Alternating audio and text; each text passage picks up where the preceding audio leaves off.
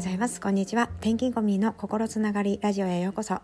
この放送は転勤を得て感じたこと気づきや学びそしてこの放送を聞いてくださると少しでもクスッとニコッとなってくれると大変嬉しく思います。よろしくお願いします。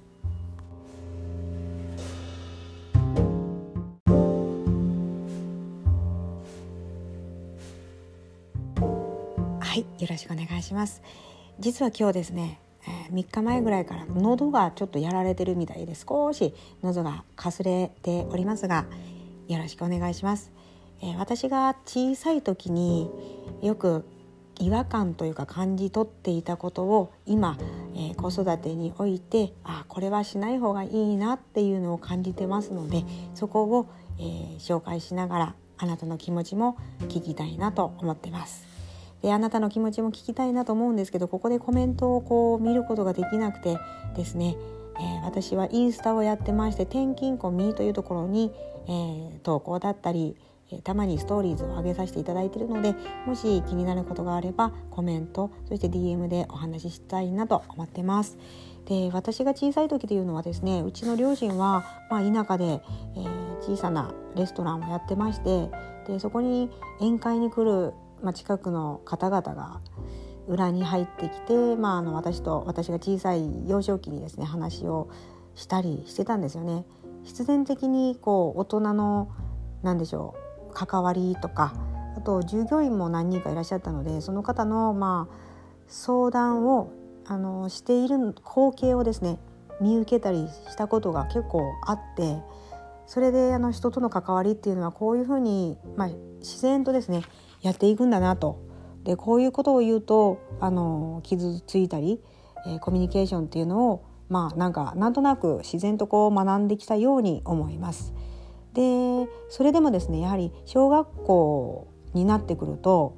意外にもやっぱ子供って気を使うんですよね人にもよるかもしれないんですけど私は長女でしたし、まあ、結構こう親があのまあ、神経質っていうのもありましたねだからかいろんなところでこう目目利きを聞かせてしまってなんかこう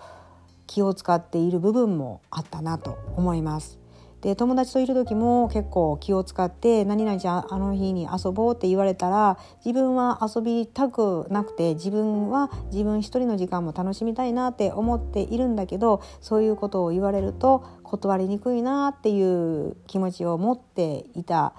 性格だったなと思います。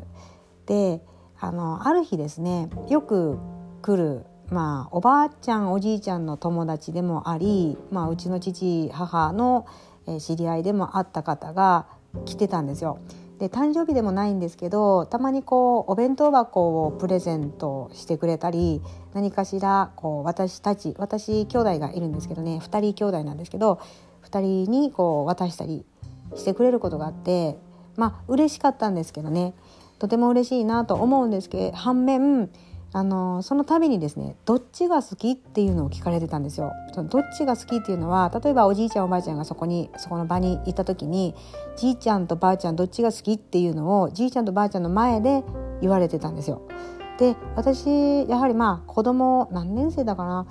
幼稚園の年長さんぐらいからなんかあのやっぱりおじいちゃんおばあちゃんがそこにいるとおじいちゃんにも悪いしおばあちゃんにもこうどっちっていうのを言うのもなんとなくこう悪いそういう気持ちをやっぱり持っていると思うんですよね子供さんも。それであのどっちも好きなんですよやはり。どっちも好き。だけどそれをどっちっていうと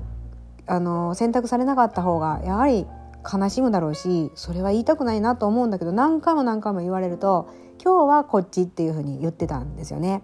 で子供ってまあ単純な部分もあるので例えばおじいちゃんとちょっとこう車でドライブしたそしてシュークリームを買ってくれたっていう記憶があるとですねその時はじいちゃんだし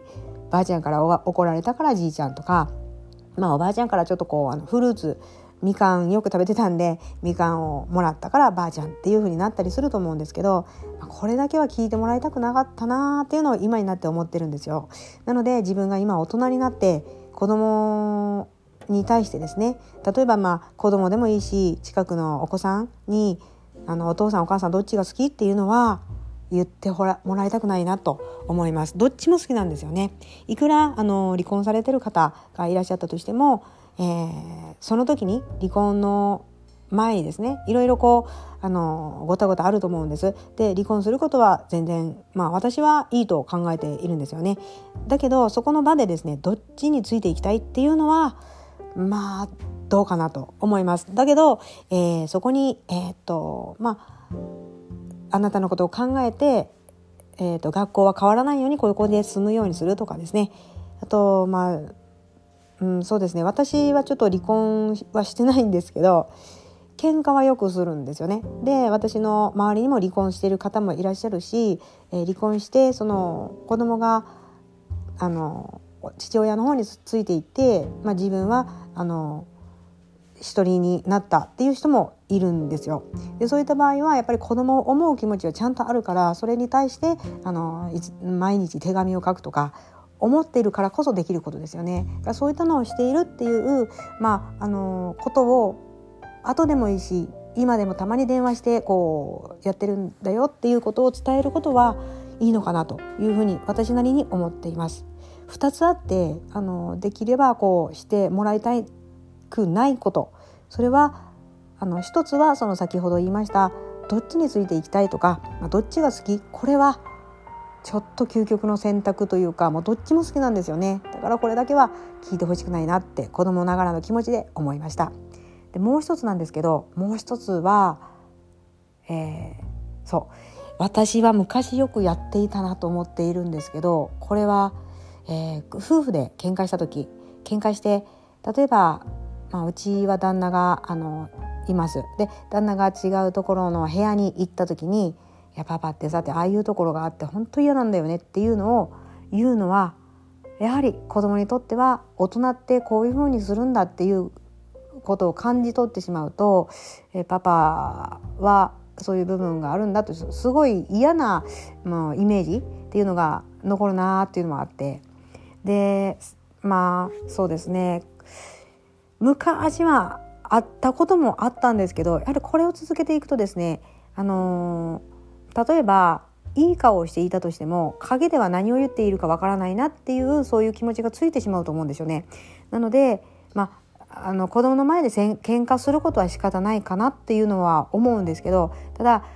お父さんがどどっかに行ってお父さんの悪口を言うっていうのはやっぱり子供としてはですよ言ってもらいたくないなっていうのがやはりあると思いますので、えー、そこではあのお父さんはあのああいうまあ怒ってしまったこともあるけどそれはね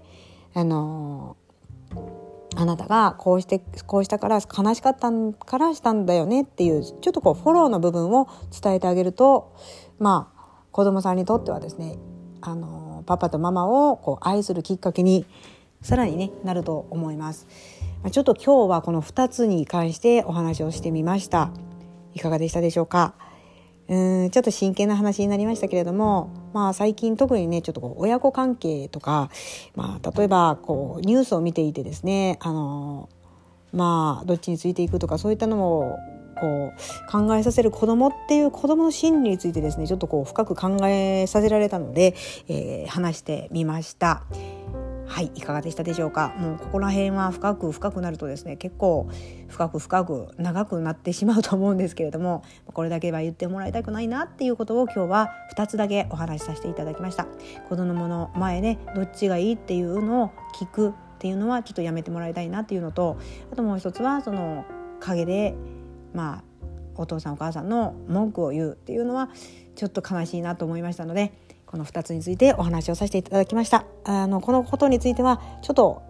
あのセンシティブな話になるのでですねあのいやこれは違うんじゃないかっていう意見があれば是非、えー、ご指摘をいただければと思います。はい。今日はこの辺でありがとうございます。では失礼します。